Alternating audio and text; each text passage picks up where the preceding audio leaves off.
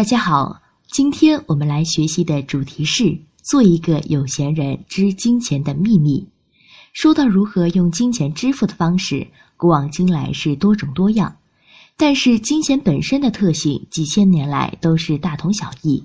抓住财富的本质特点，建立全新的财富视角，可以让我们更轻松、更有效地掌握金钱。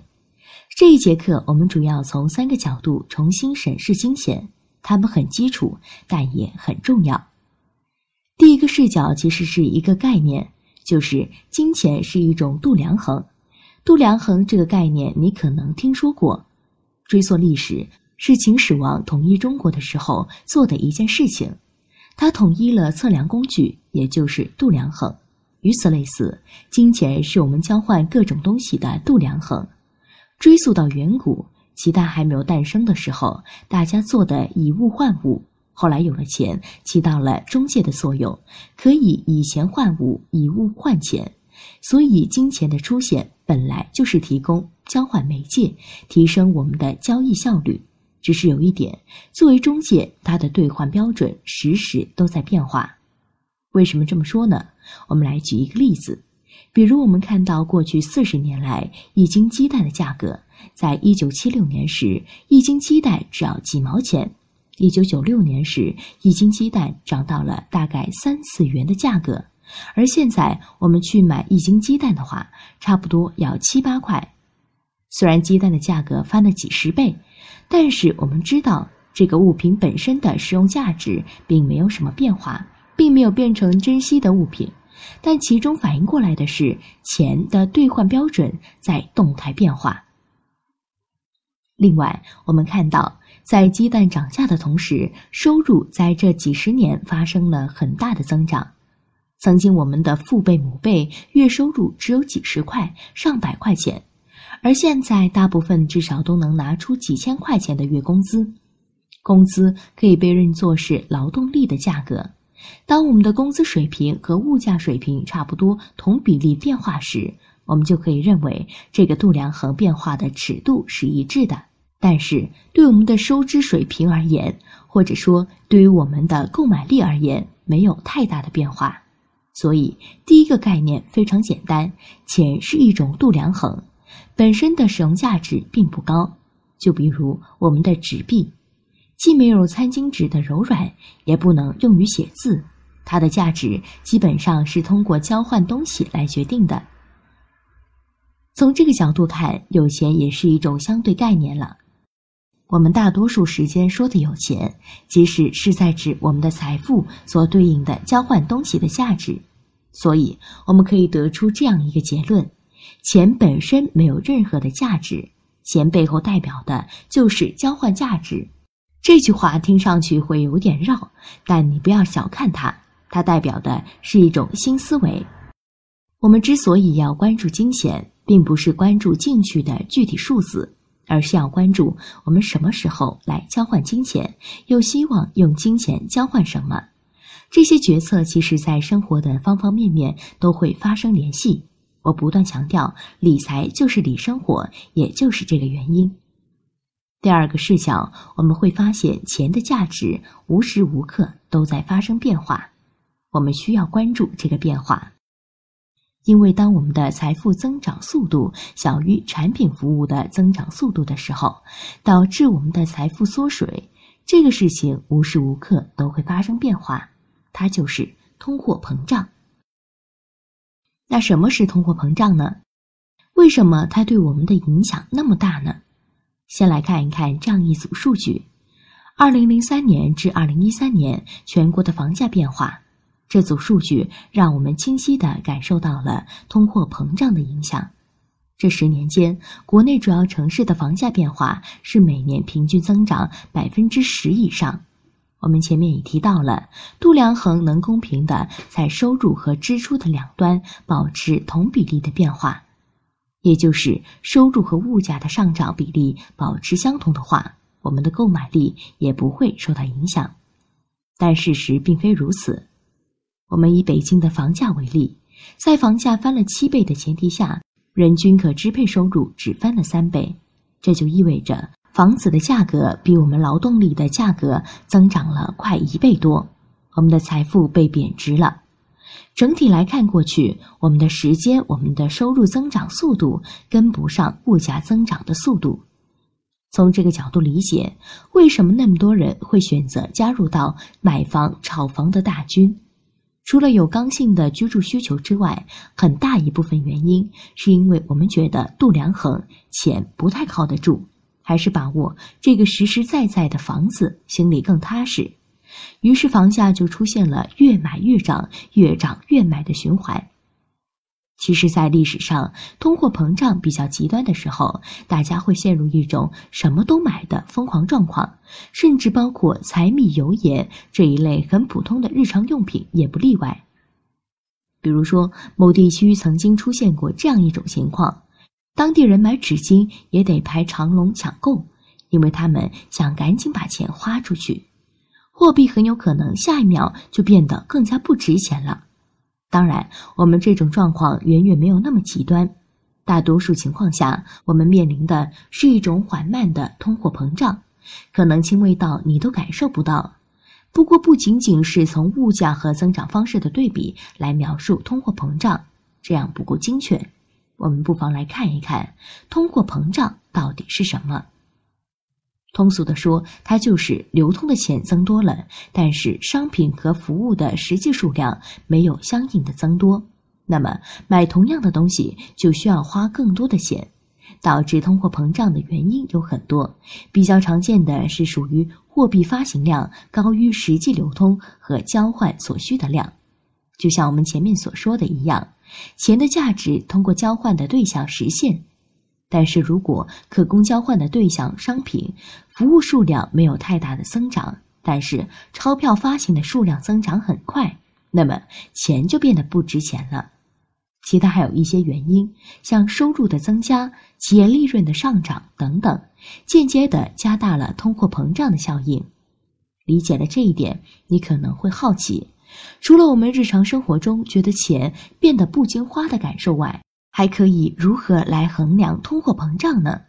首先，这里我们要介绍一下 CPI 的概念。这个名词你可能经常在新闻中听到，它又叫做消费者物价指数。它会根据我们生活中各类必需品的综合价格来衡量物价的增长。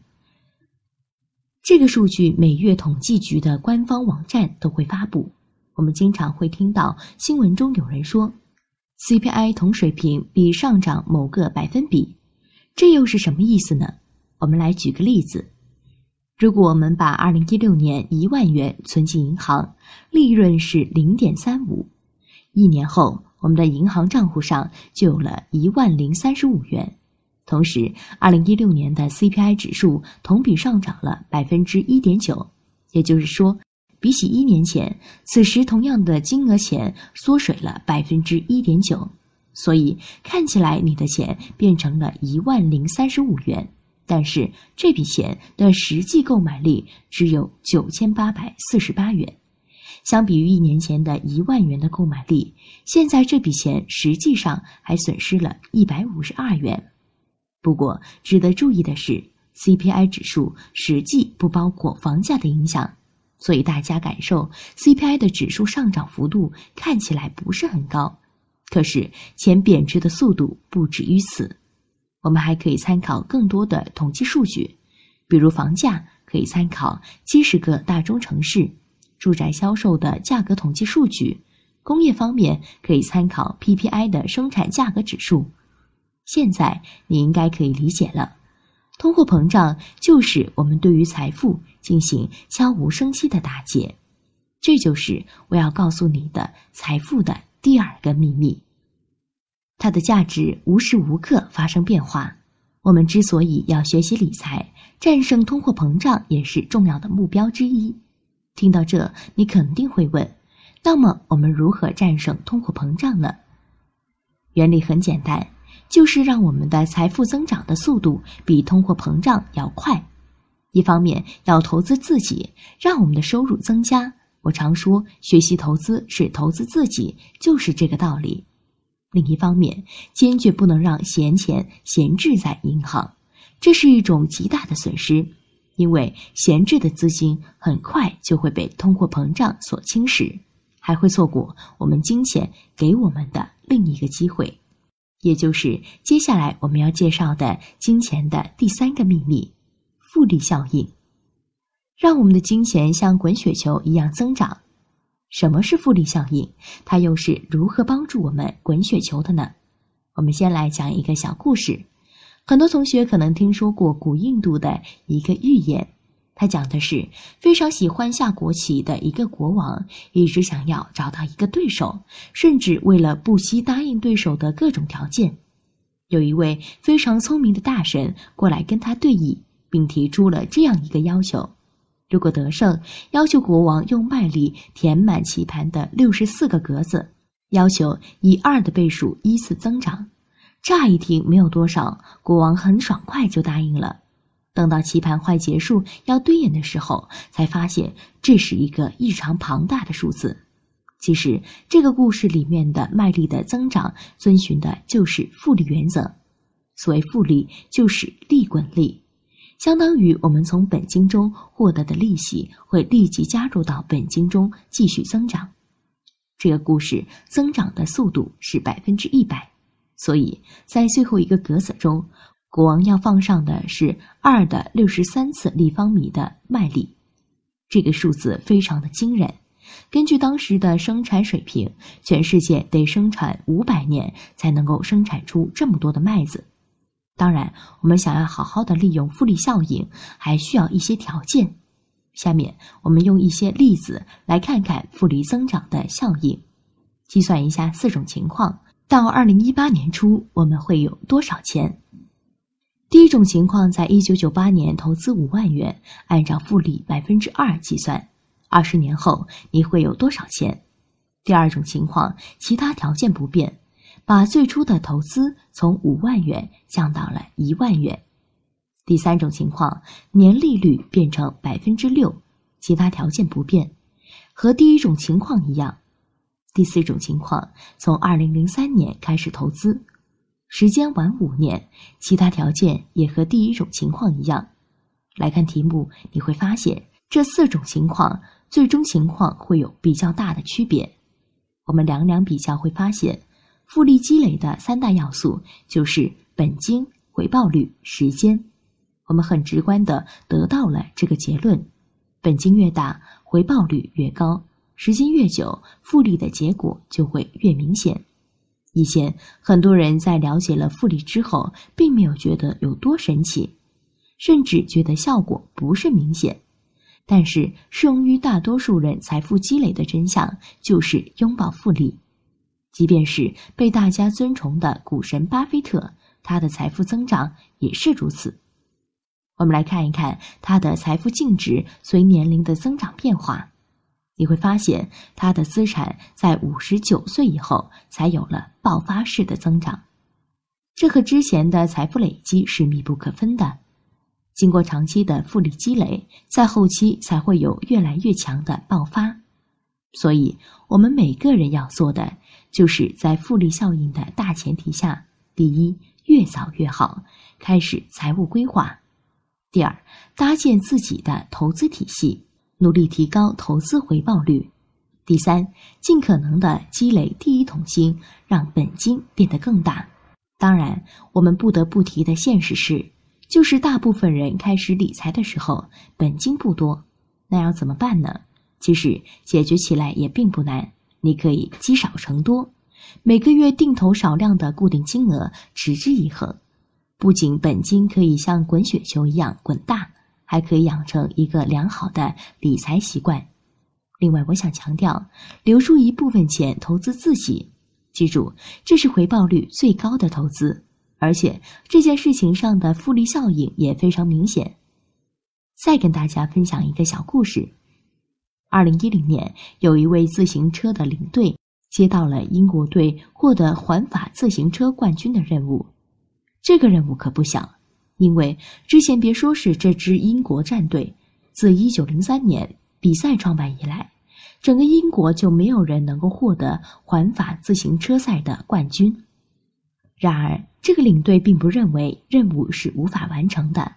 他说：“把各个方面都提高百分之一，这样收获了就是完全不一样的结果。”于是，他们除了安排好车手的营养供给、训练之外，还做了其他比较有意思的改善工作，比如说去找最舒服的枕头，让车手睡个好觉；比如找最好的按摩师，帮车手按摩手部肌肉等等。可别小看这些细节，仅仅两年后，成员们就获得了不少奖。之后，二零一三年、二零一五年、二零一六年都出自这一队车队。再次强调，最好的投资就是投资自己。复利不仅仅是一个财富的概念，更是一个通用的思考方式。专业能力、学习成长、经验积累、职场发展，这些我们关心的更多都符合复利规则。同时，这些方面又会直接作用于我们的财务，大大的影响我们财富积累速度。最后，我们来小结一下本章的内容。首先，金钱是一种度量衡，它的价值通过所能交换的东西来决定，而不是金钱本身。而且，金钱的价值不是一成不变的，而是时时刻刻都在发生变化。由于通货膨胀的原因，它的价值还会不断的缓慢减少。为了保卫自己的财富，一个基本的目标就是战胜通胀。我们可以通过投资自己，合理规划投资资金的方式来达到效果。最后，复利效应可以帮助我们更好的战胜通胀，它的效果非常惊人，也适合大部分人积累财富。影响复利的主要有三个因素：本金、回报率、时间。本金越大，回报率越高。时间越久，那么复利效应就越来越明显，财富积累的成效也越来越可观。